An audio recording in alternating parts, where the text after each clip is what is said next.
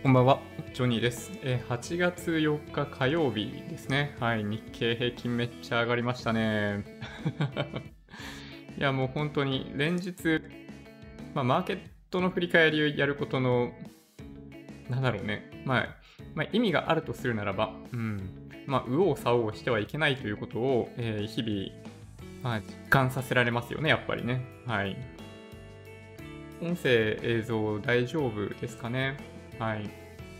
今日はですね、まあ、いつも、まあ、配信前にお風呂入ってみたいな流れになりやすいんですけど、実は今日は、歯医者に行かなければいけなかったので、歯医者に行く前にお風呂に入った関係で、はい。普通の服ですね。白 T 着てます。うん。なんか久しぶりな感じがしますね。うん、F1 のユニフォーム以外で配信をさせていただくのはなんか久々な気がします。土曜日ね、そう、なんかどんな服着ていこうかなとか、ちょっと 実は悩んだりしますけど、うん、まあ、T シャツでいこうかな。はい、無難にね。うん。まあでもなんかみんな、馴染んじゃうかなとはちょっと思っていて、まあ、F1 の T シャツ着てってもいいと言えばいいんだけど、ね、まあ、その僕がどこにいるかっていうのがすぐ分かるように 子供みたいな感じですね。はい、感覚的にはね。うん。はい。いや、だいぶね、あのー新環境、あの自作 PC の配信環境、だいぶ慣れてきまして、えー非常に快適ですね。今、Windows で配信してるんですけど、うん。そうですね、マシンにかかる負荷も、まあ、非常に低く、うん、とてもいい感じ。音声とかも以前と比べてもかなり良くなっているんじゃないかなと思います。まあ画角もいいですよね、多分ね。うん、映像に関してはまあカメラを変えているわけではないんですけど、まあそうですね、なんだろうな。まあ、カメラに関しては、まあどうなんだろうな、少なくともまあ引っ越し前は背中に壁がある状態で配信をしていたんで、あれってね、良くないんですよ。あの影が映るんで、すぐ後ろに。あれはね、良くないんですよ。その、ライティングって観点からいくと、その僕自身被写体の影がそのすぐ後ろの壁に映っているっていうのは、まあ、あんま良くないんですよね。まあ、というのもあって、そう本当はあの壁際で撮影するっていうのは嫌だったんですけど、まあね、そう前の家ではしょうがなかったんで、まあ、今回は今のね家ではこんな感じですよ。だいぶボケ感出てていいですよね。まあ、この辺の後ろの背景とかけてるのは、そうですね、うん、カメラのおかげ。はい、そんな感じですね。まあ、カメラの話題というよりかは、まあ、どっちかというと、α7S3 の話よりかは、あの、Pixel 4a の方がちょっとね、うん、まあ、僕的には、まあ、気になっているというか、あれ、すごくないですか、あの値段。4万3000円ぐらいでしたっけ？ね、まあ、フラッグシップとまでは言わないかもしれないですけど、まあ、もちろん喧嘩版とはいえ、そう、あのスペックで、あの値段4万3000円ぐらい。あの、Google のスマートフォンですね、Pixel 4a ってやつが、昨晩発表されたんですよ。もともとイベントで発表されるんじゃないかって言われてたんだけど、まあ、コロナの関係とかもあって、多分流れていて、で、まあ、ようやく発表されたんですけど、まあ、値段がその iPhone SE、第2世代の iPhone SE をかなり意識してか、それよりも安い値段設定っていうもので来ましたね。うん。いや、Google のスマートフォン、まあ、僕はサブ機状態なんですけど、非常に使いやすいなと思いますけどね。うん。なんか使う分にはもう全くと言っていいほど問題ないと思います。うん。まあそうですね。まあだから、まあもしね、Android とか探しているっていうことで、で、さらになんかそのいわゆる、なんだろうな、中華形態は嫌だっていう方たまにいらっしゃるんで、まあ Oppo とか、あの、まあ、ファーウェイはちょっとね、まあ今後の Android とかなんか OS レベルでね、アップデートがきちんとされるのかわからないんで、なんとも言えないですけど、Oppo とか、ああいうのを、まあ、選択したくないっていう方からしても、まあ、Pixel っていう選択肢は悪くないんじゃないかなって思いますけどね。まあ、僕は Google 好きなんで、純粋に。はい。まあ、いい端末なんじゃないかなって思いますけど、うん。なんかこういうボケ感も、まあ、そのカメラのいわゆる F 値っていうもので、まあ、ぼかしているわけですけど、これはね。まあ、ぼかしているってまあ表現が変ですけど、まあ、ボケてるんですけど、その、ピクセルの場合、まあ、ソフトウェア上で、まあ、綺麗にぼかしたりとかね、うん、そういうこともできたりするんで、あのスマホは、まあ、僕は結構いいんじゃないかなって思いますけどね。はい。買うって方いらっしゃったら、はい、コメントいただけると嬉しいなって思います。うん。あれはコスパって観点でいくと、本当に第2世代 iPhone SE と同等レベルですね。うん。はい。そんな感じですかね。ちょっとね、マーケットの振り返りやっていきましょうか。いろいろね、まあ、業績発表が、ま結構進んできていて、まあ、それに伴う動きっていうのが多いといえば多いんですよね。まあ、まずは指数の振り返りからいってみましょうか。えっと、日経平均、日経225が、え、1.7%上昇、トピックスが2.14%上昇ということで、え、一気に取り返しましたね。先週金曜日、まあ、だけじゃないね。先週の水木金の下落をこの2日間で全部取り返した感じになりました。この一番右側にある2本ですね。今週の月火だけで一気に取り返しちゃいましたね。先週の3日間分の比較的大きな下落を一気に取り戻しえ、22,500円。あの、ザラバ中だと22,600円台をつけるようなところもあって、まあ、極めて強いなと思いました。うん。まあ、本当にね、先週の後半にかけて、また再び、まあ、調整を、大型の調整来るんじゃないかっていう人が、あの、もりもり湧いてくるわけですよ。マーケットが下がるとそういう人たちが湧いて出てくるわけですけど、そう、あの、一周されてしまいましたね、なんかね。はい。まあ、昨日は、まあ、決して昨日の要線1本では、なんかそんなにね、強気コメントをするの難しいなと思ってたんですけど、まあ、今日の1.7%上昇で、まあ、一気に取り返しちゃいましたよね。3本、これ見た目上、まあ、移動平均線、これちょっとまあ見にくいかもしれないですけど、5日、25日、75日、移動平均線が描かれてますけど、はい、もう上に行っちゃいましたね。はい。あっという間に上に行ってしまいました。うん。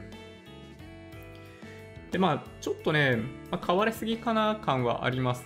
えっと、例えばですけど、えー、散々アホみたいに売られてきていた、例えば電鉄とか、あの JR 東海とか JR 東日本とか、ああいった銘柄も今日は買われているし、えっと、決算発表系、業績出てき、悪い業績が出てきているにもかかわらず、買われていたものの代表としては、あの、日本航空ですね、JAL とかも今日は買われるという内容になっていて、まあ、どんな内容出てきても買われてる感じがしますね。はい。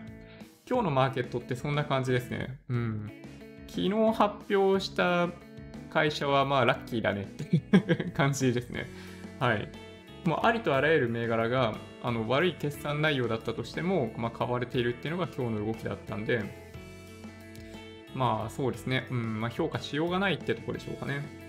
まあ、先週までで、まあ、日本電産を皮切りに、まあ、比較的堅調な数字で、まあ、高値を追っていくんじゃないかっていう見方をしてる人多かったんですけど、その直後から、まあ、どっちかっていうと、まあ、売り圧力かなり強く、まあ、いい材料、いい業績出てきても、まあ、業績予想がその企業ができたからといって、あの通期の予想をしていないところがもともと多かったんで、その予想が出てきたとしても、あんまりいいリアクションをマーケットとしてはしてなかったんですけど、まあ、それが、まあ、今週に入ってからあの一気に逆転しちゃった感じですね。どんな決算内容を出してきても、まあ、今の段階では買っちゃうっていうね、感じですね。まあ、背景としては、もちろん、あのまあ、織り込んでたかどうかっていうよりかは、まあ、アメリカのその新型コロナウイルスの感染者数の動き、推移みたいなところは、まあ、あるかなと思いますね。で一応、昨日の夜のマーケットがどうだったかっていうと、えー、ダウ平均が0.89%プラス、S&P500 が0.72%、ナスダック指数が1.37%プラスということで、ナスダック指数は、まあ、これ見ていただくと分かる通り、えー、史上最高値ですね。はい。非常に強い動きをしています。で、そのアメリカの数字が何かっていうと、まあ、一概にちょっと言いにくいんですけど、あの、ワールドメーターズ .info で世界中の新型コロナウイルスの数字が出てるんですけど、これアメリカの新規感染者数ですね。アメリカの新規感染者数が、まあ、ずっと右肩上がりで伸びてきていたところから、ちょっと落ち着きを見せてきたっていうのが、えー、背景としてあるかなと思います。これが、まあ、なんとなく、あのそこまで売り込まれない状況を作り出している可能性がある。でちなみに、日本の場合ですね、新規感染者数は、まあ、見るで見るべき数字ではないというふうに今、あのー、まあ、言われています 表現難しいんですけど、あの新規感染者数だけ見てあのやばいやばい言ってる人ももちろん多いです多いんですけど、まあ、現実的には PCR 検査の検査対象を急激に拡大したということもあって感染者数で評価するべきではない状況にあるのは明らかですねなので、まあ、僕たちが見ないといけないのはこの、まあ、死亡者の数なんですけど、まあ、こっちを見る限りかなり落ち着いているというのが日本のマーケットで、ま、ただま、メディアはここをあまり見ようとしていないみたいな背景が、ま、あります。まあ、ただまあ日本のこの辺の数字っていうのはさほどマーケットにインパクトを与えていなくて、やっぱりマーケットがずっと気にしているのは、まあ、US の状況ですね。新興国でいくら新型コロナウイルスが、まあ、拡大しようが、しまいが、マーケットはなんかほとんど無視ですね。はい。まあヨーロッパに関しては多少気にしてるのかもしれないですけど、ヨーロッパも、あのー死亡者数は、まあ、ほとんど、なんだろうな、地面を這いつくばうぐらいの水準まで落ち込んでいるんで、まあ、マーケットとしては、あのあんまりそんなにネガティブになっていないって感じかなと思いますね。まあ、アメリカの感染者数だけですね、そういう意味でいくと。うん。だからね、本当にひでえ話だなと思うんですけど、新興国のその感染者数の広がりをマーケットにはあまり反映してこないですね。うん。はい。まあ、こんな感じになってます。はい。スタック指数は本当にね、そういう意味ではかなり強いですね。まあ、そういった背景もあり、日経平均はま高いところで寄り付きさら,、ね、さらに高値追いしていくっていうのが、まあ、今日のマーケットだったと思います。で、まあ、トピックスに関してはもちろん日経平均と比べると、まあ、形が良くないとかは、まあ、あるといえばあるんですけど、まあ、それでも、はい、横ばいですね。はい、レンジ相場が引き続き続いているというのが、まあ、僕の見方。為替を見ていくと、えー、ちょっと動き落ち着いていて、106円ちょうどぐらいですね、今ね。うん。まあこれが米ドル円で、一方のユーロ円に関してもあまり動いてないですね。124円48銭。はい。で、東証リート指数が、えー、そろそろじわじわ上昇しようかなって、まあ見えなくもないですね。はい。まあ、国内リートを僕は今持ってないんで、まあ、正直言って東証リート指数にあんまり興味ない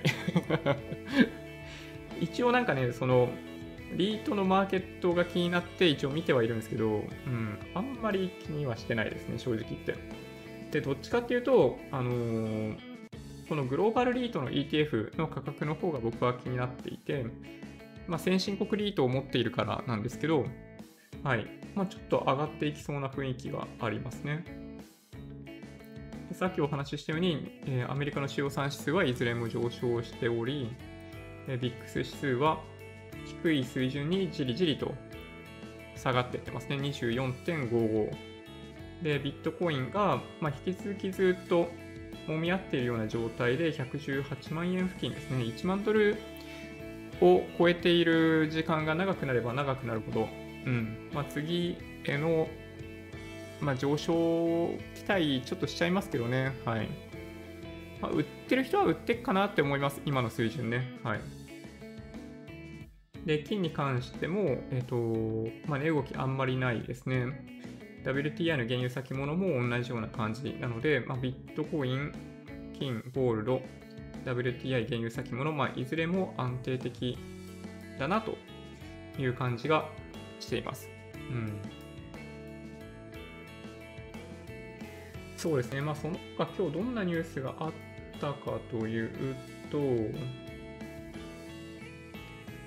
そうだな、新日鉄21年3月期、えー、事業損益1200億円の赤字とか、まあ、景気敏感株系は、まあ、すでに散々売られているんで、まあ、悪い決算っていうのはまあ予想通りといえば予想通りですね。うんまあ、中身に関しては、ちょっとまあ見ていただければと思います。はい。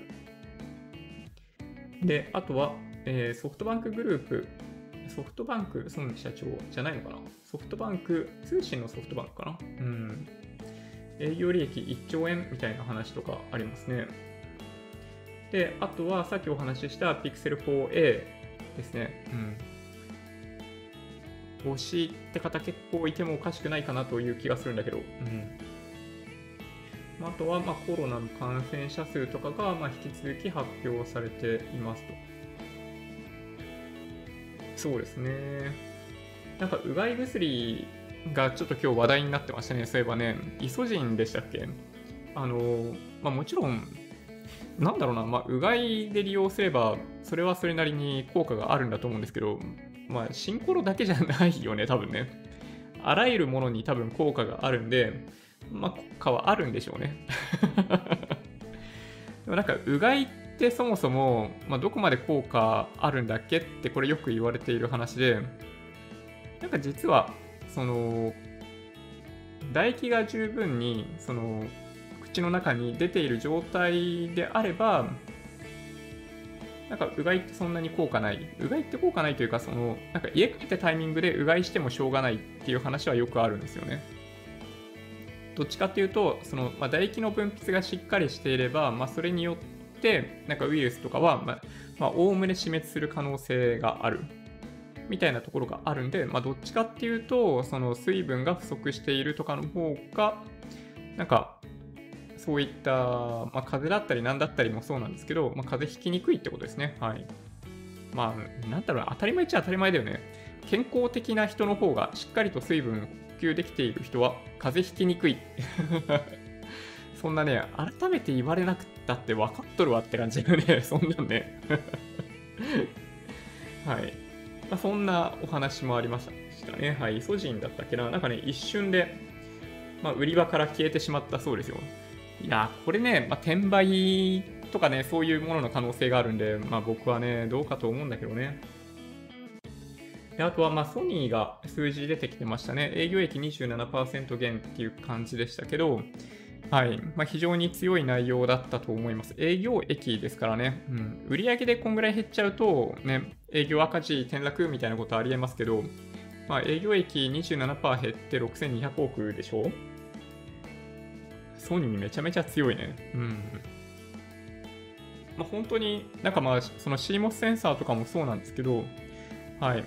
まあ、ソニーが、えーまあ、作っている、生産しているセンサーが、まあ、本当にいろんなところで利用されているっていうのが現状で、まあ、スマホのカメラの、なんだ、スマホ1台あたりのカメラの数とかの話も過去にしていましたけど、まあ、ソニー絶好調ですね、とにかくね。自社株買いの話もあったかな？で、増配の話もあったと思うんですよ、確か。なので、いや、やっぱね、そう、ソニーは強いんですよ。うん。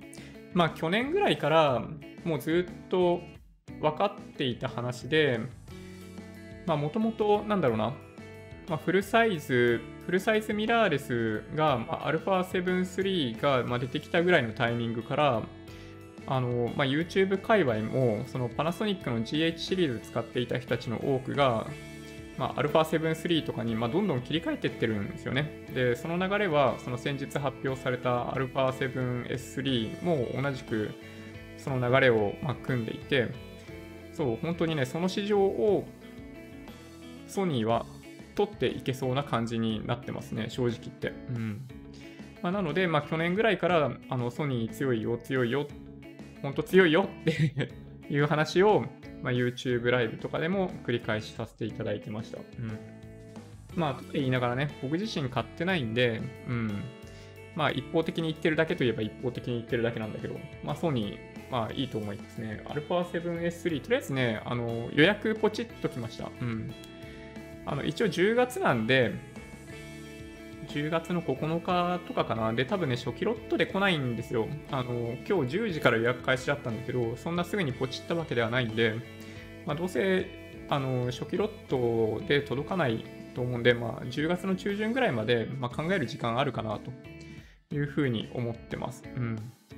まあ、このね、YouTube のライブとか、まあ、動画撮影もそうなんだけど、あの、子供のこともあったりとかするんで、まあ、どうやっていかに、その、美しい映像で記録を取っていってあげようかっていうのを、まあ、実は前から悩んでたんですよね。はい。まあ、なので、まあ、ここから約2ヶ月ですね。はい。2ヶ月間 はい。まあ、悩んでみようかなって思ってます。はい。まあ、とりあえず買ってキャンセルしようかどうか悩むなんて、まあ、失礼な話かもしれないですけど、そうですね。まあ、とりあえずポチっときました。いや、ちょっとね、ほんとね、高すぎるんで、どうしようかなと思うんですよね。あの、1年間の、なんだろうな、その、まあ、事業収益をね、それだけですっ飛ばしてしまうんで、本当に、そういう意味でいくと。まあね、そういう投資ってするべきなのかどうかみたいな話ありますけど、まあ、昨日お話ししたように、まあ、必要なところに必要な投資をすべきかなとは思うんですよ。その、まあ、株とか投資信託とかそういう話ではなくって、自己投資みたいな意味で、その自分の事業っていうものがあるというふうにま僕は考えているんで、そこに対しての投資をまどれぐらいやるかっていうのを真剣に考えるっていうのは、まあ、まあ、僕にとってはすごい、まあ、自然な話なんですよね。うん。はい。まあちょっとさすがに、でもね、そう高いといえば高いんで どうしようかなと思うんだけど、まあでもね、ヒカキンさんとかも本当にまあトまあ、トップ目指しているかと言われると、まあ、どうなんだろうって感じなんだけど、まあ、彼曰く、あの、トップの人たちが使っているものと同じものを使っていたいと。で、やっぱり、なんだろうな、道具に、道具はケチらないということを、まあ、過去、まあ、ヒカキンとかも結構言ってて、まあ、それはそうだと思うんですよね。僕もそうだと思っているんで、まあ、そういうのも含めて、うんまあ、今後2ヶ月ね、はい、考えたいなと思ってます。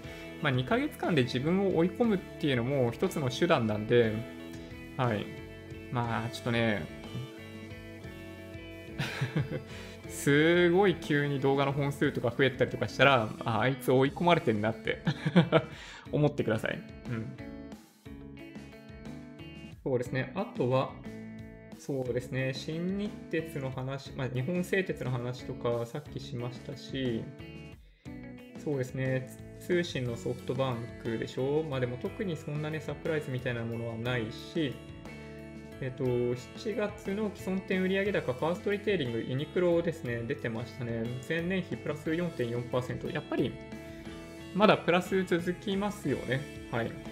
まあ、7月って天気が悪かったんで、普通に考えれば、夏らしい夏が来ないと、アパレルって売れないんですよ。なんで、まあ、本当はマイナスになってもおかしくないんですけど、やっぱり、その、まあ、5月ぐらいに、なんだろうな、まあ、国内全般的に、まあ、きつめの自粛ムードになっていたんで、まあ、ちょっとその、なんだろうな、購買欲を、まあ、抑圧されてたような感じ。ね、それが解き放たれて、あのこういうユニクロみたいなところに関しては、まあ、売り上げが伸びてるっていうのが今の状況かなと、まあ、いうのはなんかね想像できますよね。で、あとはそうだな、経常益、東証一部企業が65%減とかね、まあ、PR がね、こういうタイミングでは、ね、一気に高まっていきますけど、まあ、そういうもんですね。PR って、だから、まあ、売買の役にあんま立たないんですよ。PR と PBR って、まあ、いろんな風に言われますけど、まあね、PR は本当に、うん、PR が低いからといって、まあ、買いたい銘柄かと言われると、むしろ逆ですね。うん。PR が低くなっていることの原因をちょっとね、考えないといけないですね。PR が高い銘柄は、その PR が高くなっているなりの理由があるんで、まあ、そこを考えてみてもらった方が、投資そのものはやっぱ楽しいんじゃないかなって思いますね。えー、スバルが減配とかね、うん、三菱 UFJ52.9% 減とかあるけど、まあ、これはね、あんまりネガティブじゃないですね。マーケットの環境から、まあ、引き当て金だったり何だったりっていうのを積んで、あの純利益が減っているだけですね、こういうのはね。そうですね、あと何があったかな。その熱中症の人増えてるって まあ、急に夏が来た感じがあるんでね、そう気をつけないといけないんですけど、あのマスクしてないといけないんじゃないかという圧力があるじゃないですか。その日本特有の同調圧力みたいなやつ。あれね、その真夏は危険なんで、うん、あの少しでもリスクがあると感じられるようであれば、マスク外しましょうね。うん。熱中症になるかもしれないという状況で我慢する必要はないですね。はい。マスク外すべきだと思う。本当に。やばいなと思う前に外した方がいいですね。うん。で、まあ、あとはね、そう、なんか、なんだろう、いいわゆる徴用工問題の話とかも今日出てましたけど、まあ、ちょっとこういう問題は、まあ、なんだろうね、うん、まあ、かわいそうだよね、この新、これも新日鉄の話だよね、確か。いや、ほんとね。そうですね。あと、菅官房長官が規制を控えるべきとの考えないって明確に言ってますね。うん。いや、あれ、福井県でしたっけ？昨日もちょっと言ってましたけどね。うん、東京から規制しないでほしいって そう。あんなこと言っちゃダメだよね。どう考えてもね。はい。そうですね。そんな感じかな。他なんかあったかな？昨晩そうだ発表されていたアメリカの ISM 製造業景況指数が良かったですね。はい。昨晩のアメリカの主要産出が上昇した理由にもなっていると思います。ISM ですね。ちなみに、ね、今日はこういう意味では指標発表とほとんどなくって、まあ、明日ですね。明日が確か非製造業景況指数があって、木曜日はあ、違う、水曜日はそれと ADP の雇用レポートもある。で木曜日が最近毎週発表され、最近っていうか、最近みんな気にしている毎週発表される先週分のアメリカの新規失業保険申請件数ですね。それが木曜日にあって、今週は金曜日がハイライトで、えー、雇用統計ですね。うんまあ、という流れがあるので、まあ、実はね、火曜日の夜、今日はあの退屈な夜なんですよ、そういう意味でいくと。うんまあ、目立った指標発表がないので、まあ、明日を待てって感じになってますね。そうですね、そんな感じかな。昨日ストップ高になってた Z ホールディングスは今日反落してたね、そういえばね。そうですね、そんな感じかな。まあね、いろいろね、そう、マーケットはね、気になるところがあるんですけど、まあ途中でお話ししたように、まあなんだろう、上がったから楽観的になって、下がったから悲観的になるっていう動きをもうずっと繰り返すんですよ。で、まあ、これ、新型コロナウイルスの新規感染者数の行動の仕方と全く同じなんですけど、まあ、下がった時にもうやばいことになるぞっていう風なマーケットの解説する人の方が数字が取れるんですよ、簡単に言うと。だから、下がった時はすごいネガティブなあの解説になるし、上がっている時はすごいポジティブな解説になるんですよ、常に。でそれはもうテレビとかで言うところのその視聴率を上げるっていうことと、まあ、実はやってることは一緒で、まあ、下げた時に2番底来るとかね、すごい下落来るぞみたいなこと言って不安を煽って、その数字を取りに行くっていうのをやってるだけなんで、まあ、まあマスメディアクソだみたいな話ってまあよくあると思うんですけど、うん。マスメディアだけじゃないですね。うん。まあ、特定のなんかそういう、まあなんだろう、まあメディアってそういうものなんですよね。あの、公平中立に報道しているみたいなことを歌っているところがありますけど、渋谷にあるなんとかっていうところがね、ああいうのを歌っている人たちほど怪しいもんはないですね。うん。それぞれのメディアがそれぞれの立場で、あのそれぞれの考え方を主張してるんですよ。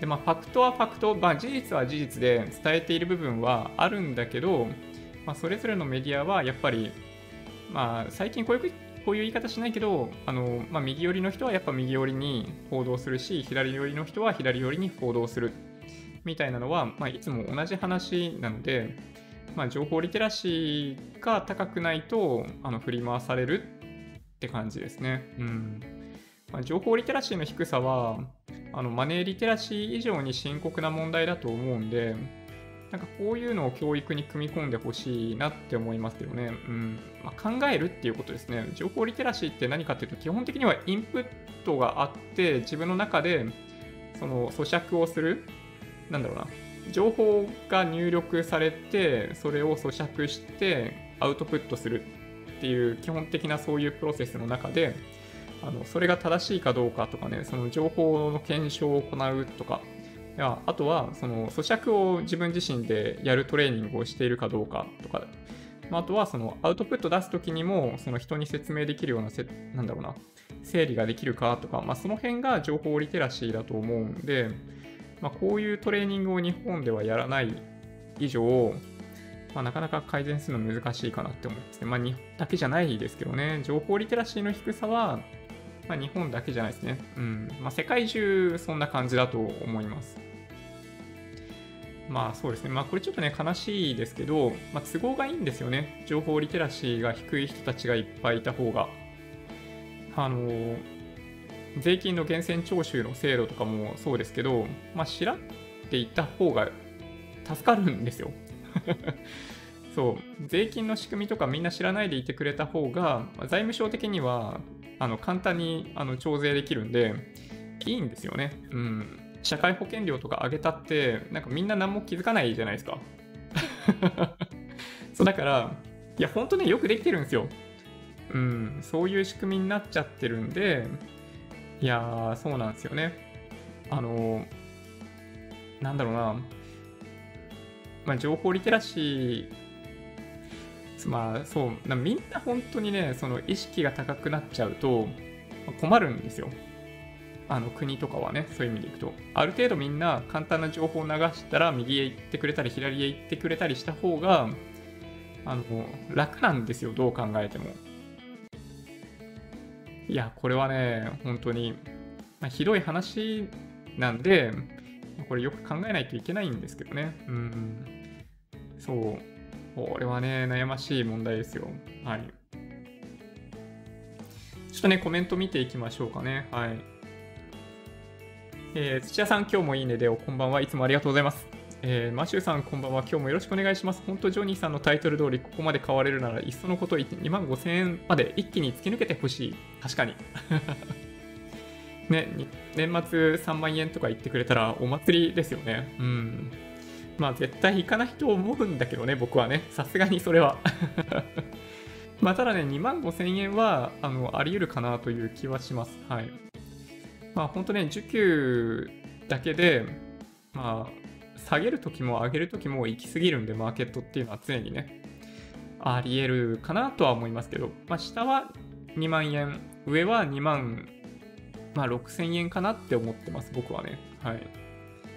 まあ、その範囲で、まあ、年末は、まあ、まあ、ほぼほぼ落ち着くだろうなって勝手に想像してますね。うん。まあ、そんな広い値幅だったらね、多分当たるよね。はい。えー、スタジオドッグランさん、えー、こんばんは。えー、クルメさん、こんばんは。ガンサガンサさん、こんばんは。えー、土屋さん、久しぶりに日産プラテン。おー、なるほど。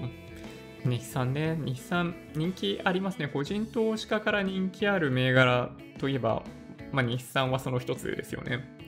まあ、あとオリックスとか JT とかってまあそういう銘柄がよく出てくるわけですけど、まあ、配当が多いとかね まあそういう要因があったりするんですけど、はい。まあ、日産はね、そう、まあ、いい車作ってるといえば作っているし、まあ、僕も GTR とか好きだし、まあ、旧プリンス系の車とかですよね。うん。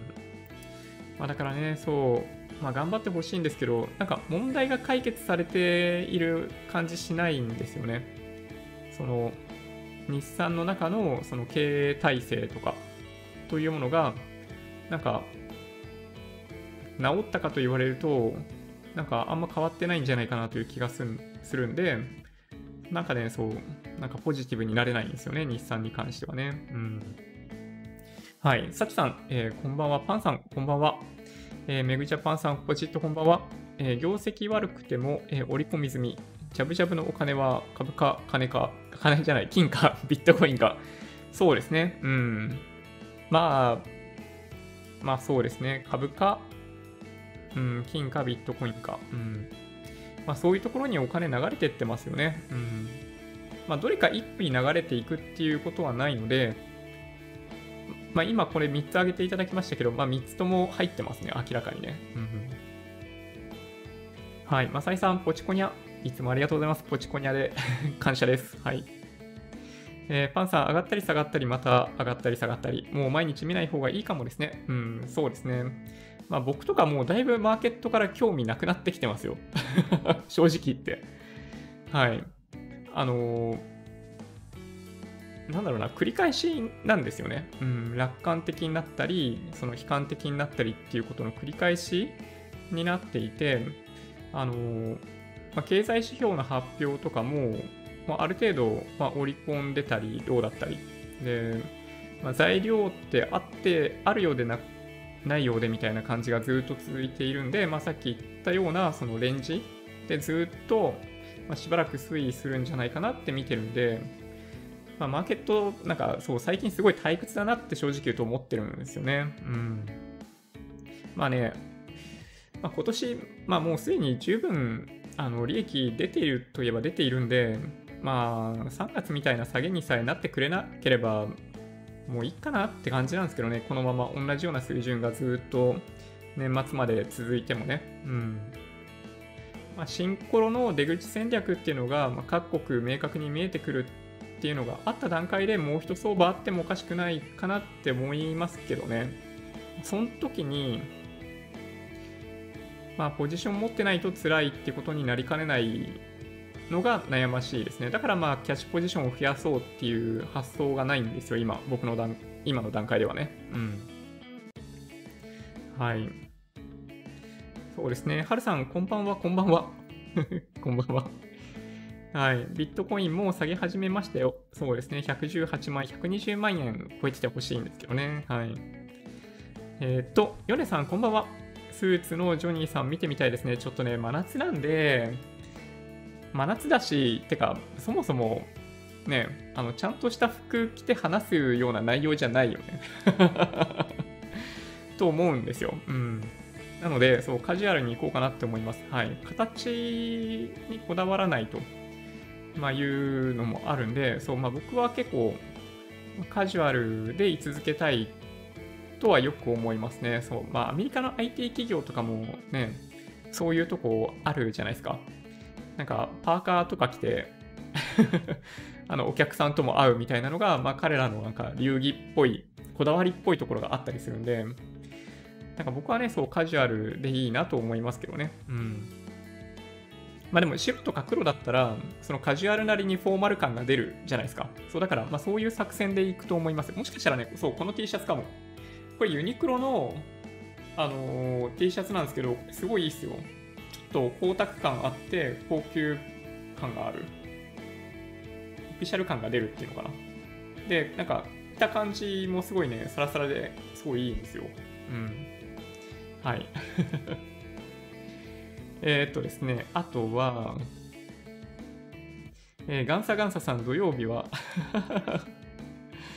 それは僕しそれ僕こそがなんだっけさっき言ってたようにあれ？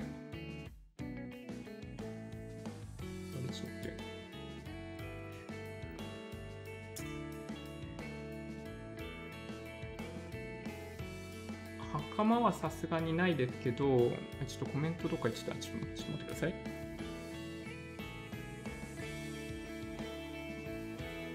えー、っと、えー、遡っております。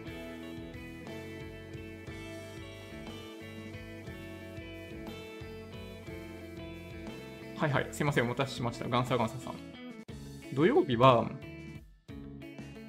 そうですね、うーん、和服和服、袴。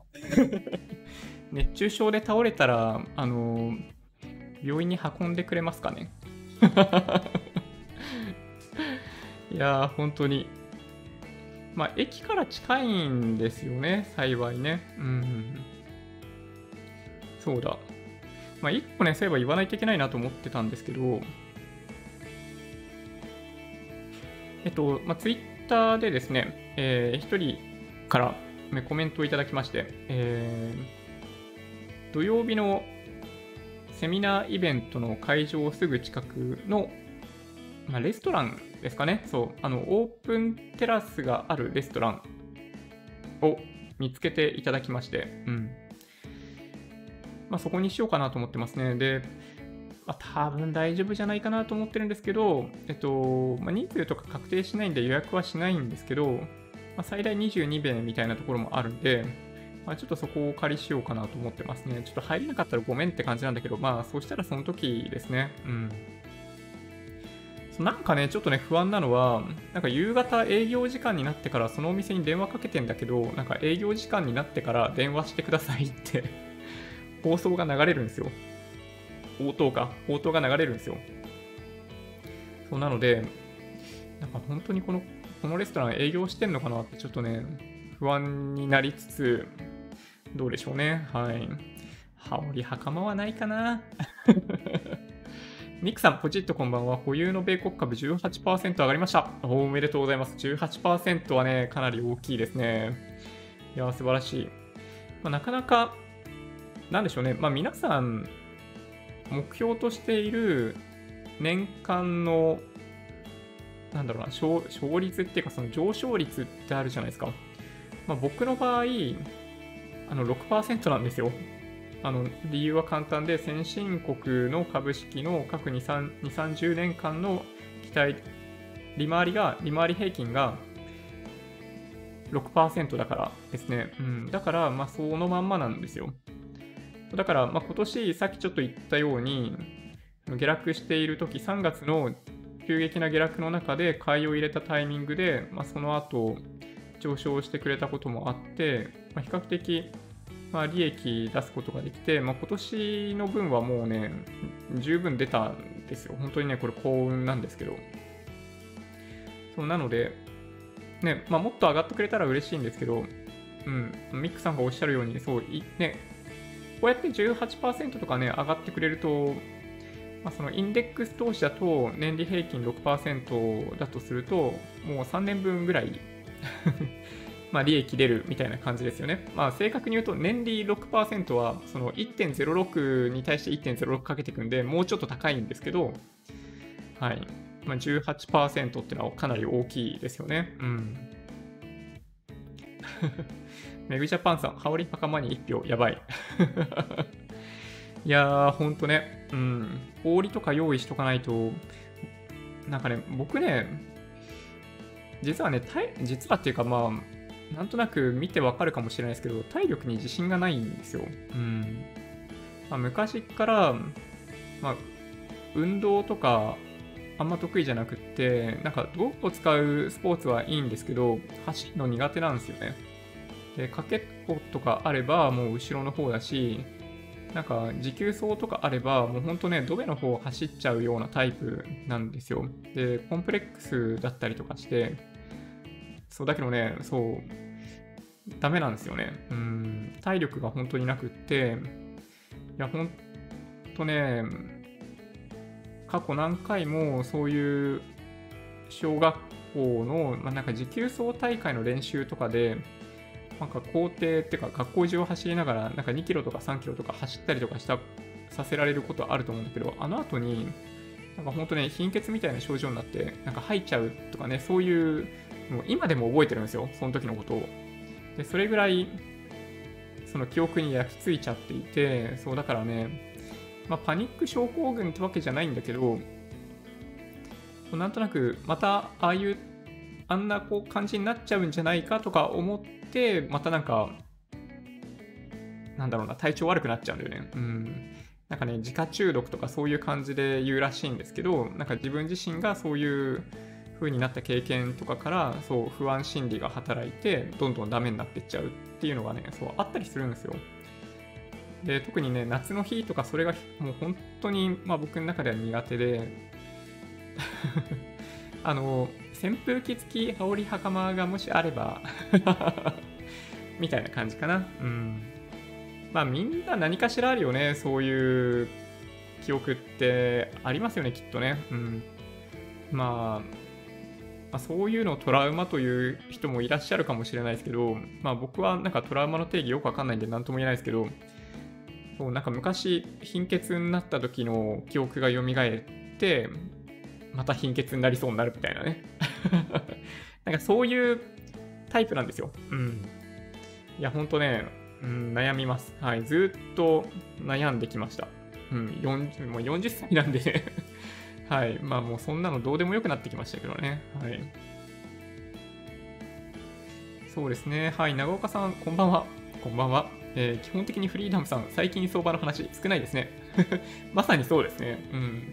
もう毎日ね、状況が変わってないんですよね、最近。で、その新型コロナウイルスの数字を見て、楽観的になったり、悲観的になったり。で、まあ、もともとその指標発表ってかなり悪い数字が織り込まれてるんで、まあ、悪い数字が出ても、あの、プラスになることもあれば、まあ、素直に受け止めて、マイナスになることもある。アナリスト予想がほとんど役に立たないっていうのが、まあ、今年の傾向でもあるんで、そうだから、なんかね、うん、マーケットの解説しようがね、ないんですよ。いや、もうこれは本当に、うん、だから、あのー、まあ、さっき言ったように、まあ、各メディアもそうなんですけど、まあ、上がったら楽観的になるし、下がったら悲観的になるっていうのに惑わされて、買ったり売ったりっていうのをやると、あの、得てして損するんで、あの、まあ、繰り返し取引するのをやめた方がいいですよ。うん、そういうのをやっちゃってるっていう方がもしいらっしゃったら、うん、黙ってる方がいいですね。自分が正しいと思っているんであれば、うん、ずっと、まあ、ロングで黙ってずっと持ってるとかの方が、あのー、勝てる可能性はまあ、勝てる可能性というか、まあ、勝ち負けって件数でいくといっぱい売買した方がいいかもしれないですけどその大きく勝つためにはやっぱ、ね、持ち続けないといけないんですよ。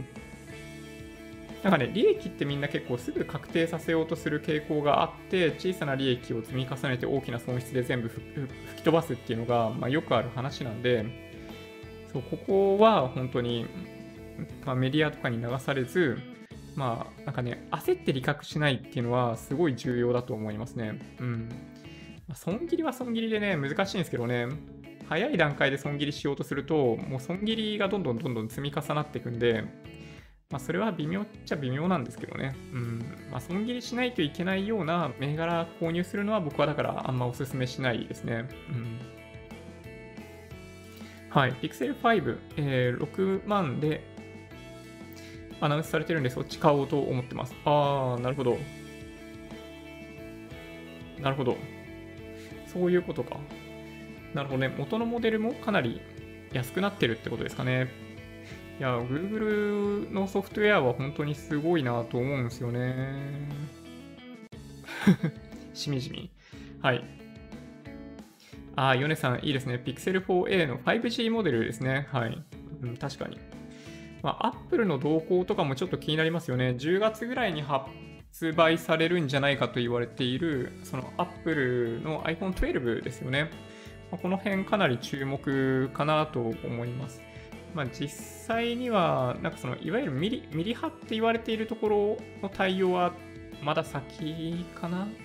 で特に日本の場合、全然その辺整ってないんで、なんか今の段階では、なんかまあ、国内ではですよ。国内では、まあ、焦って 5G 買う必要はなんかあんまなさそうな気はするんですけど、5G の電波が、まあ、ある程度しっかりした形で行き届くのって多分2022年とか2023年とかになる可能性があるんで、まあ、そこまででなんかちょうどいい端末出てきたら購入するっていう風に僕はしようかなって思ってますね。だから今年の iPhone はスキップして、まあ、例えば来年出る iPhone で、ま 5G 対応してるものにあの機種変するとかね、そんな感じで考えていたりします。はい。なるほどね。はい。あ、土屋さんスマホ ASUS なんですね。そうなんだ。なんかハイスペックっぽい感じしますよね。確かに。うん。山秀さん、イーサリアムに影響を受けてビットコインも上がっている気がします。あ。まあでもね、今の18万円っていう水準は、あの、全然、まあ、いい値段だと思いますけどね、僕はね。うん。そうですね、18万円ですね、今ね。はい。えー、ファーウェイスマホが選択肢に、えー、入れられない今となっては価格的にも Pixel 4a 魅力的。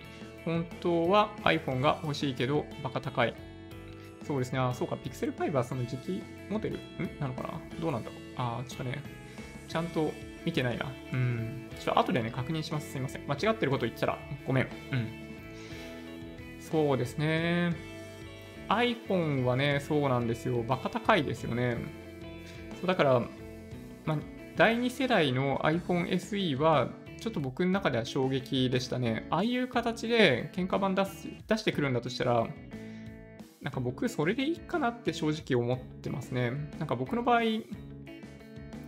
なんかカメラはカメラで撮っちゃうじゃないですか。そうだから、なんかね、まあ、スマホについてるカメラ1個でいいしなとかよく思うんですよ。うん。はい。ね、iPhone 12いつ発表されるんだろうね。うん、気になる。イケイケさん、こんばんは。りょうさん、こんばんは。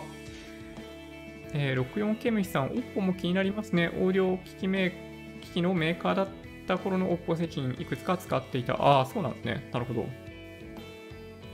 なんかね、すごい安くっていいですよね。OPPO レノ A でしたっけ？去年爆売れ爆売れ？爆売り？爆売れ？バカ売れか？しましたね。うん。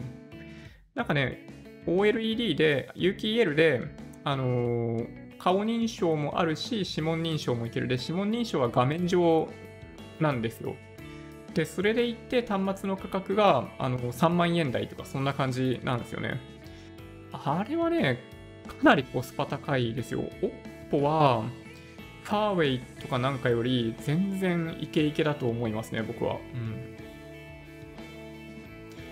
そうですね。はい。ロックさん、こんばんは。私もアメリカ株、えー、ファットリー、え、15%アップ。すげえ。話題の TikTok 関係銘柄で新しい技術、しょぼい端末を高機能端末に変える発明、期待で持ってます。ああ、そういうのがあるんですね。へえ。TikTok ちょっとね、話題になってますけど、皆さん TikTok とかやります？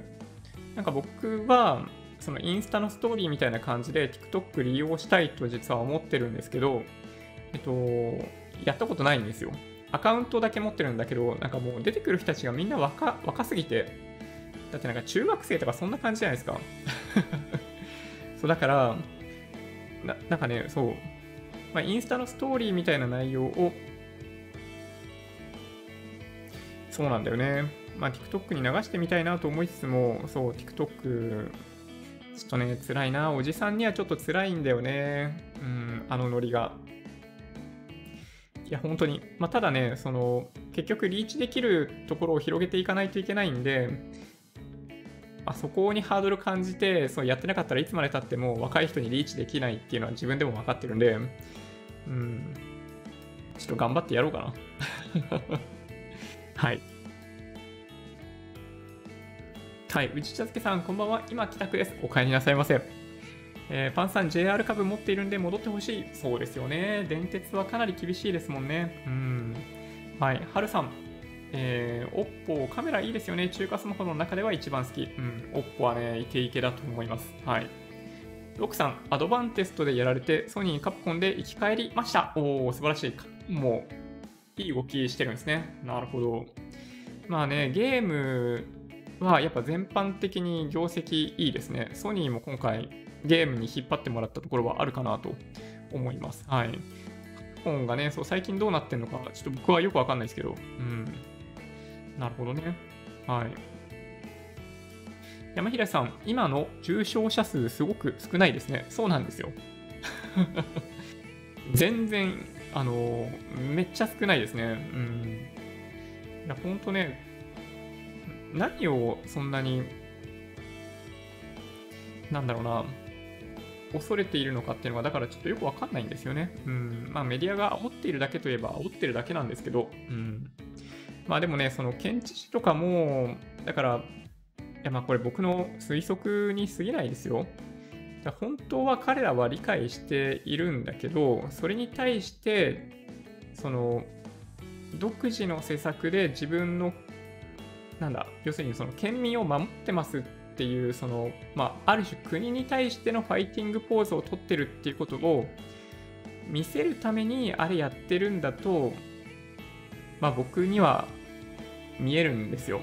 って言ったら怒られる怒られるかもしれないですけど、まあ、だからまあ、まあ、最近ね、その小池さん、ちょっと、ね、あんま出てこなくなりましたけど、まあ、各都道府県知事がやっているああいう活動っていうのは、その国に対してファイティングポーズを取ることによって、その自分の支持を高めようとしているということでしかないんじゃないかなと僕は思ってしまうんですけど、そう言ったら怒られるかな ねどうなんでしょうね。うん。はい。そうですね。自分も朝起きて、えー、米株4.65%上がっていて、ウレションするところでした。いや、いいですね。ウレションするほど上昇してほしいですね。確かに。うん。なんかね、あの、犬飼ってらっしゃる方って、なんか、ウレションっていう言葉が、なんだろう、スッと入ってくると思うんですけど、うん。犬とかってね、まあ、特にあの子供の頃なんですけど犬、犬のね、子供の頃って、こっちがすごいテンションで撫でてあげたりとかすると、嬉しすぎておしっこしちゃうんですよね。うん。いや、なんかね、いや、もう可愛くってしょうがないんですけどね、それはそれで、うん、ウレションという言葉があります。はい。はい、パンさん、えー、一度感染すると仮に軽症だったとしても、その後、肺に後遺症が残るケースがあるとか、再感染すると重症化するとか、そういう話がある。うーん、どうなんでしょうね。これちょっとよくわかんないんですけど、まあ、その、まあ、免疫できていないとか、まあ、そういう段階で、あの、また再びウイルスの数が増えるっていうのは、まあ、あるんだろうなという気はするんですけどね。うん。まあ、この辺ね、ちょっとよく分かってないんですよ。あの、まあ、よく言われてるのはその2度3度感染するとか、なんだろうな、まあ、抗体があんまり長持ちしないっていうのは、なんかそうなんだろうなっていう感じがするんですけど、まあ、いくつかやっぱね、気になるとこあるんですよね。だから、まあ、ただなんか今のところ、こうだと言えるような、なんかデータを僕は見たことないですね。うん、後遺症の話とかも、なんか明確にエビデンスを見たことがないんで、ちょっとなんともって感じなんですよね。うんはるさん、先進コクリートを再びプラテン、本当に嬉しい。嬉しいっすよね。はい。いや、僕も先進コクリートがプラスでいてくれると一番嬉しいですね。うん。なんかね、すごい昔にちょこっとだけ買ったトピックスの投資信託が、あの、まあ、ほぼほぼ、なんかプラマイゼロぐらいなんですよ。ね、トピックスが、まあ、そういう意味でいくと、まあ、出来の悪い子みたいな感じになってますね、僕のポートフォリオの中では。うん。そうですね。はい。アドバンテスト沈んだまま復活期待していますが、半導体の検査装置みんな買ってちょうだいお願い。なかなかね、個人では買うものではないんでね。はい。いや、いいですね、そういうのね。はい。セラスさん、再感染とかありえないよな。そうそう。だから、あの、再感染だと思われている事象は、おそらく、もともとそのウイルスの数があのたまたま減って症状が改善した後に再び ウイルスの数が増えただけなんだと僕は思いますよ、やっぱり。うん。はい。ユージンさん、今日はストレッチしながら、こんばんは。国内リート以外全部プラスで推移しています。本日もよろしくお願いします。こちらこそよろしくお願いします。うんうん、いいですね。はい。土屋さん、えー、重症化しなければ後遺症はないとのことです。まあ、情報が錯綜。まあ、どうなんでしょうね。はい。後遺症の話は、そう、ちょっとね、僕もね、エビデンスさっき言ったように見たことないんで、なんとも言えないですね。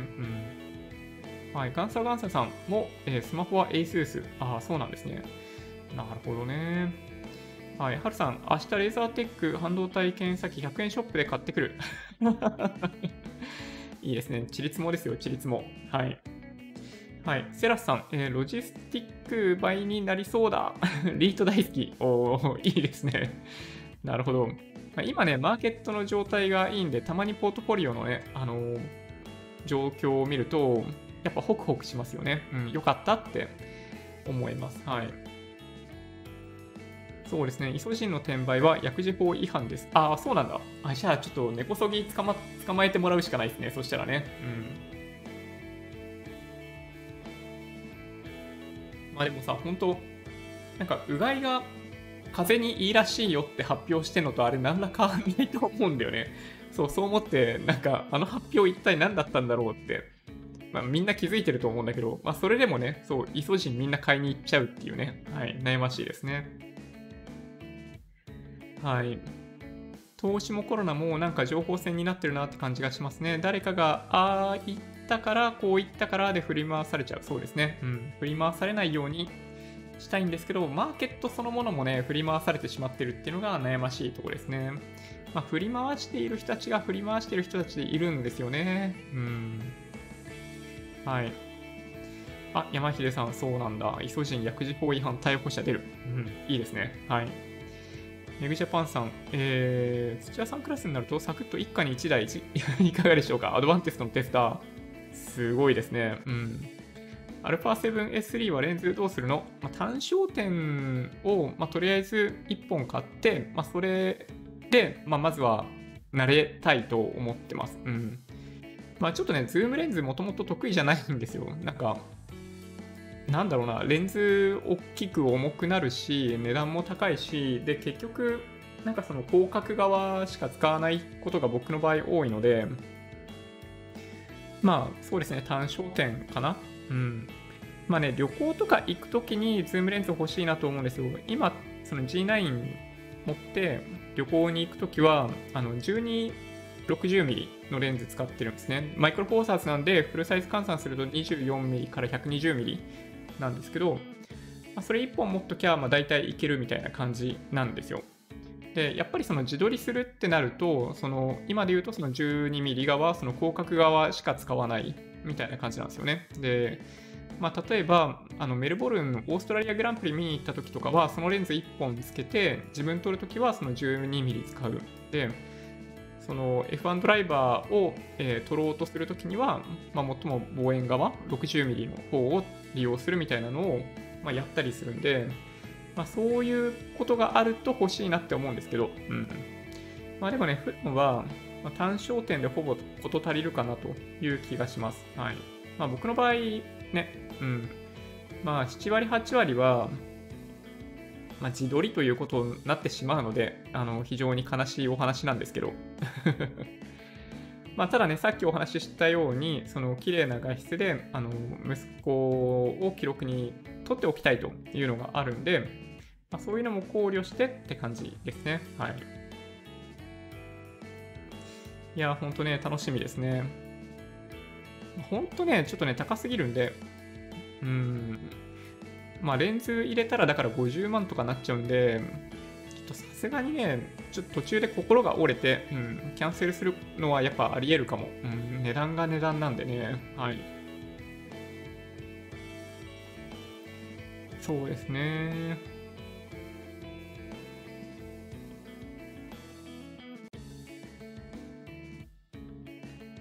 ジョニーさん、さ最近は散財王になってますかまあそうですね。うん。いやまあもともと結構すごいと思いますよ。うん。あんまり言ってないですけど、うん。結構使ってると思いますね、僕ね。うん。はい。ちょっと、まあそうなんだよね。だからまあ、僕が買ってるもの一個一個紹介してってもいいかなという気はするんですけどね、確かに。うん、まあでも今年に関してはもうすでに、まあ、家買っちゃってるんで、なんかね、他がね、比較対象にならないんですよね。で、まあ、まあ、家に関してもそうだし、まあ、カメラもそうなんですけど、まあ、だから、まあ、価値がどんどん下がっていくものに関しては、あんまり、あのー、買いたいなと思わないんですよ。無駄な買い物だと思って、そういうものに手を出すつもりはほとんどないんですけど、まあ、α7S3 は、まあ、おそらく、まあわかんないですよ。まだわかんないですけど、あの、名機となる可能性がある。というふうに見ている。その実質的なフルサイズミラーレスで、あの、まあ、YouTube とか、まあ、そういうことをやっている方々の中では、まあ、みんなこれ使ってるよねみたいな。っていうのはちょっと言い過ぎかもしれないですけど、今で言う、今で言うとか、ちょっと前で言う、その GH5、GH4、GH5、GH5S みたいな位置づけになってくる可能性があるかなと実は思ってるんで、はい。だからですね、うん。いや、本当に。そうなんですよね。カメラより洗濯機、冷蔵庫先。まあね、洗濯機と冷蔵庫困ってないんですよね、今の段階で。そう。だからね、そうやっぱね、ちょっと、引っ越して時間かけてみてよかったなと思ってますね。はい。そうなんですよ。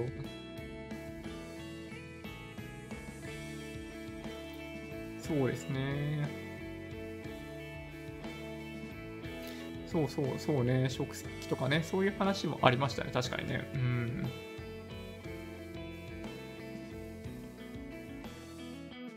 いやそうですね。まあでもね、本当に、まあ、僕は、まあ、お買い物大好きなんで、まあ、よくね、聞かれるんですよ。どんな節約されてるんですかとか聞かれるんですけど、節約したことないですね、多分ね。うん。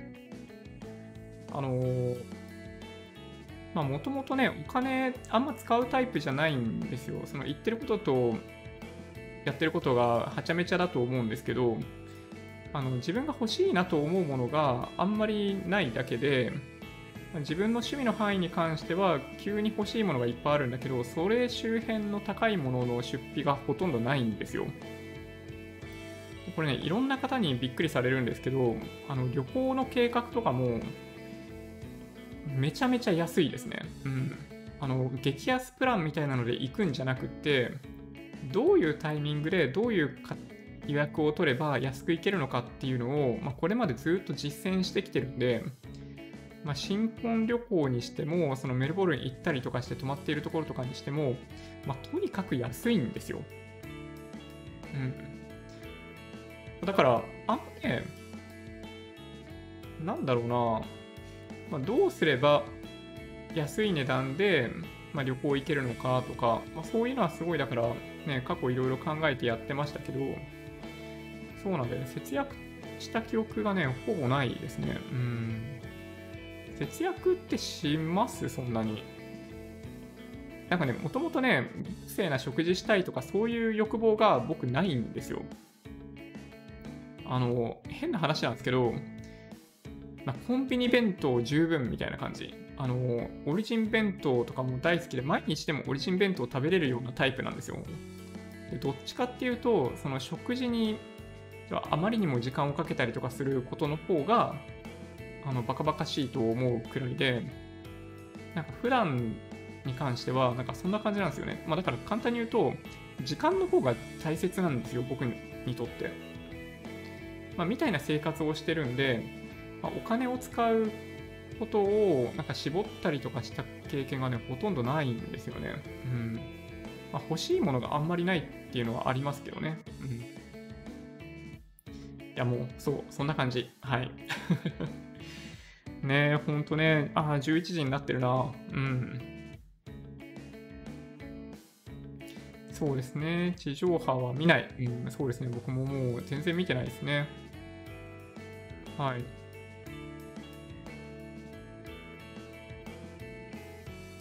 あやらないかさん、クローズアップ現代で、えー、大手証券会社、キャブポイの営業に向けて頑張るって言ってるけど、えー、その証券会社のホームページで投信販売ランキング見たら、そんな内容には全然なってねえぞと。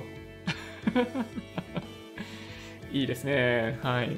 あの、大好きです、そういうのね。うん。いや、ほんとね。そうですね、末高さん、生かさず殺さずが一番。いや、ほんとそう。うん。そうなんですよ。なんか、マトリックスみたいな世界観、わかります？あの、電気、発電するための養分みたいになっちゃってるやつね。はい。あんな感じですよ。いやー、本当に。うん。朝のワイドショーひどい。ああ、そうなんだ。そうですね。はい。ラジオサイボーグさん、こんばんは。儲かっている方が多いと思いますが、自分が持っている個別株は下がっています。まあ、そういうこともあるかと諦めています。まあ、でもね、そうですよね。うん。まあ、いろいろね、あのーまあ、保有している銘柄が、まあおまあ、多ければいいってわけではないんですけど、まあ、やっぱ、まあ、個別で取引されてて、銘柄数そんなに多くなかったりとかすると、なんか一個でも、ね、まあ、例えばそのさっき出てきてたような電鉄とか空運みたいな銘柄入ってたら、まあ、ちょっときついですよね、確かにね。うん。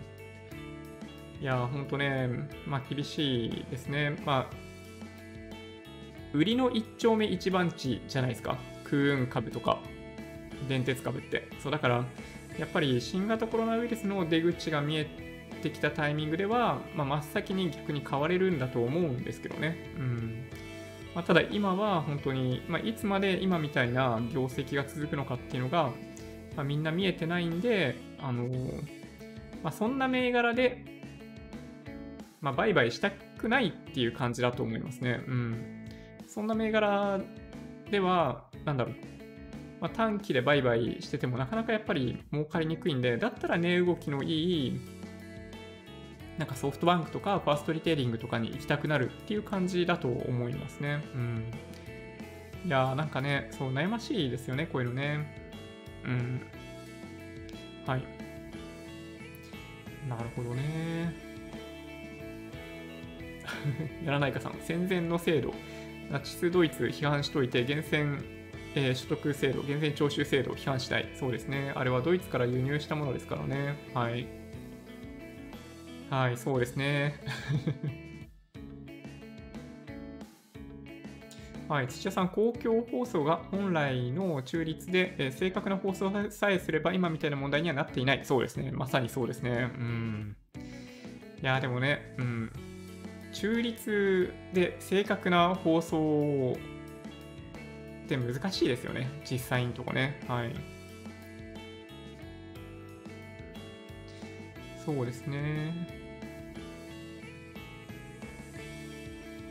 日産ね。はい。あ、長岡さん。あ、そうです。はい。このユニクロの T シャツは、はい。MB さんおすすめのやつです。はい。大好きですね。はい。ユニクロばっかりですよ。うん。今履いてるパンツァーでもユニクロじゃないね。うん。あの、まあ、僕、体の線が非常に細いので、なんかユニクロはちょっとね、太いんですよ、全般的に。あの、ウルトラストレッチスキニーフィットみたいな、なんかそんな感じのジーンズとかもあったりするんで、そういうの履いときはいいんですけど、まあ、短パンだとあんまり合うのがなくって、あの、昔買ったアバハウスの短パンを今でもずっと履いてますね。これすごい大好きですね。アバハウスは僕ブランドとして好きなんですよ。あの、靴のラインナップも実はあって、あの、アルフレッド・バニスターっていうブランドがあるんですけど、その靴も大好きで、あの、ブーツとかね、そう買ってました。うんま。最近ね、そう、なんか、とんがってる靴とか履くようなことはなくなったんですけど、最近はね。うん。最近はなくなったんだけど、そう、昔10年前とかは、そのバニスターの靴が大好きで、そう、なんか新宿に、なんかね、路面店があるんですよ。まあ、大体、なんか百貨店とかに入ってるんですけど、新宿に1店舗路面店があって、そう、そこに行って、靴買ったりとかってしてましたね。はい。まあ、最近はね、まあ、革靴買わないかな、でも、うん。まあ、ほとんどスニーカーで過ごしてますね。うん。まあ、白スニーカーとかも僕ほんと大好きで、まあ、スタン・スミスとか、そうですね2足、2足は持ってるかな。スタンス・スミス2足あって、あとは、あの、ジャック・パーセルあの、コンバースのオールスターというか、ジャック・パーセルモデルも2個くらい持ってますね。うん、白スニーカーほんと大好き。だけど、やっぱね、足にいいって感覚でいくならば、ニューバランスの方が歩きやすいんですよ。なので、そう僕はね、最近黒のニューバランスを履いて外出することが多いですね。そう、足にはね、やっぱりニューバランスの方がいいかなって気がしてます。うん。はい。なんかすごい話ずれちゃったけど、うん。そうなんです。はい。そうですね、はるさん、みんなでワイワイ話しながら飲んだり、焼肉食べれるようになってほしい。そうなんですよね。いや、確かに。なんかね、そうなんですよね。なんか、自粛警察みたいな人たちが怖いんですよ。簡単に言うとね。はい。それがね、嫌なんですよね。あんなことしてみたいな、ほら見ろみたいなこと言われたら、すげえへこむじゃないですか、多分。うん、そうだから、ね、まあ、十分に感染予防してればいいんですよ。3密回避して、だからそのオープンテラスだったら、ね、少なくとも密閉ではない。で、まあ、そういうのを回避しながら、あのまあ、経済回していくっていうのが、やっぱり今やらなければいけないことだと思いますけどね。うん。はい。JAL2 度目の破綻ちょっとやばいですよ。それはね。うん。そうですね。JAL はナショナルフラッグだからまた手こ入れ。でも今はですね、JAL はナショナルフラッグではなくなってしまったんですよ。はい。救ってくれないかもしれないですね。もしかしたらね。うん。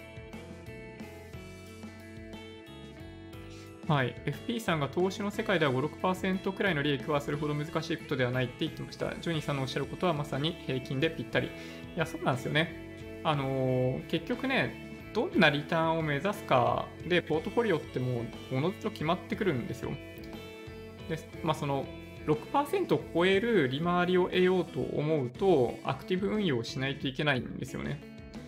で、それが、まあ、例えば、まあ、本当に年間で2倍になるとか3倍になるとかそういうのを目指すとすると、ま、それを何度も繰り返すっていうことをやらないといけないんで、まあ、リスクがどんどんどんどん大きくなるんですよね。レバレッジもかけないといけなくなったりとか、いうことになるんで、まあ、こういう話を実は土曜日のセミナーでしようかなって思ってます。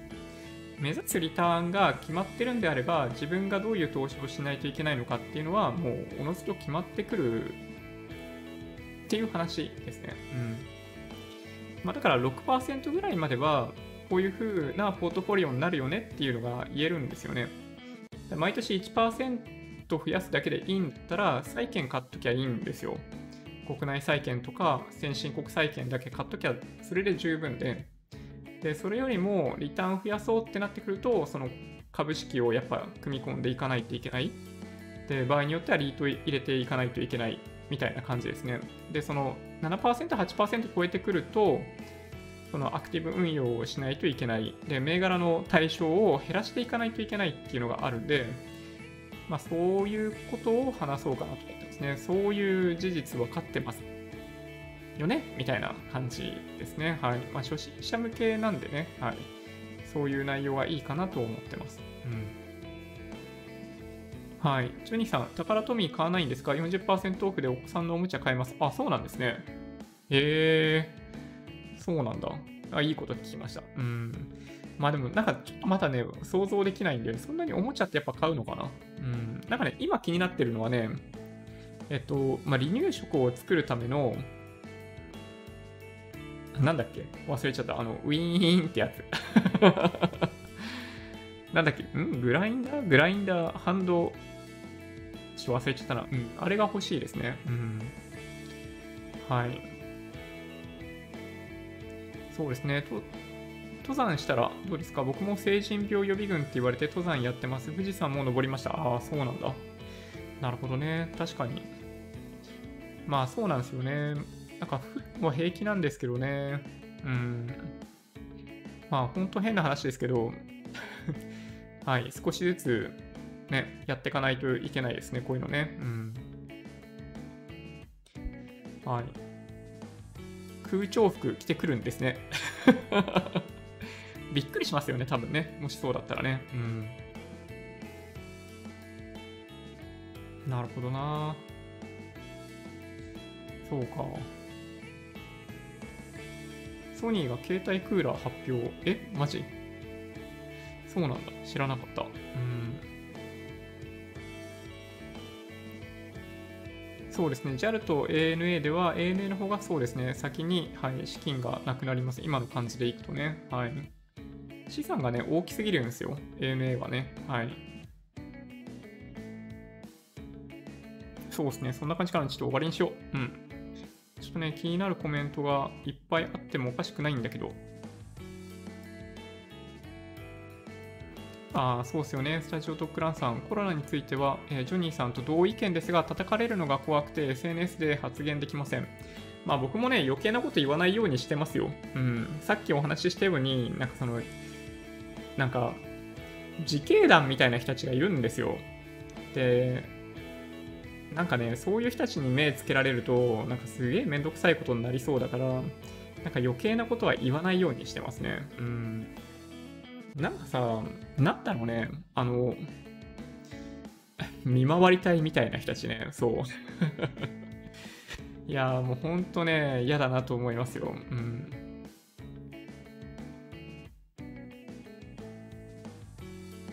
そうですね、トピックス、マイナスの悪い子。そうか。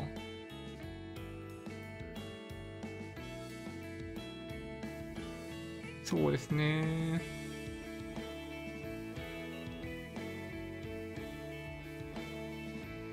いや、なるほど。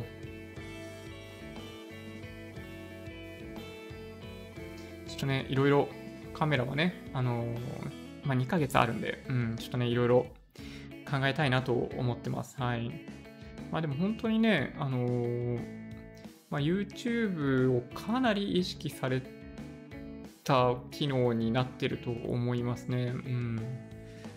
α7S3 のあのスロットの作りとかはすげえなと思いました。あれちょっと一つの答えだと思うんですよ。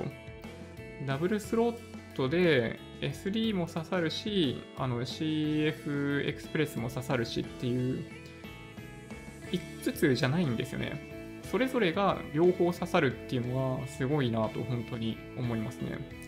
で、まあ、バリアングルだし、あの、30分制限もないし、なんかね、そういう意味では欠点がね、見当たらないんですよね。うん。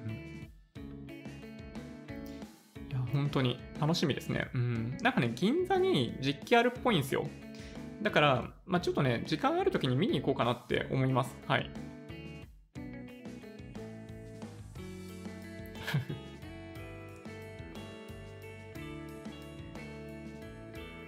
そうですね。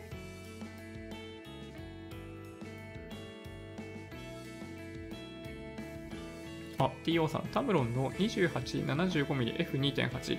コスパが、コスパが良い8万円。あ、そうなんだ。いや、そうそう、GM レンズはマジやばいっすよね。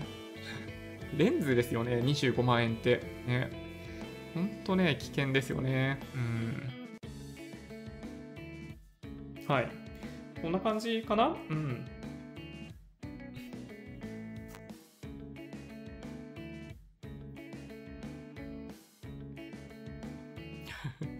頭のおかしい正義マン。はい。じゃあそんな感じで終わりにしていこうかなと思います。えー、明日は水曜日か。うん。ちょっとね、土曜日の資料をきちんと用意しようかなと思ってます。はい。やらなきゃ。うん。なんかね、そう、明日の予定にちゃんと書いておこう。じゃあそんなわけで今日は若干長くなってしまいましたが、1時間以上に及ぶ YouTube ライブお付き合いいただきまして本当にありがとうございます。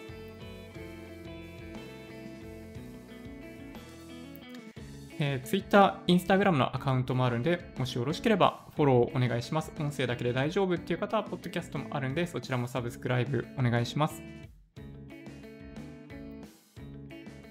もし今回の YouTube ライブが良かったっていう方は、ぜひ高評価ボタンをお願いします。合わせてチャンネル登録していただけると嬉しいです。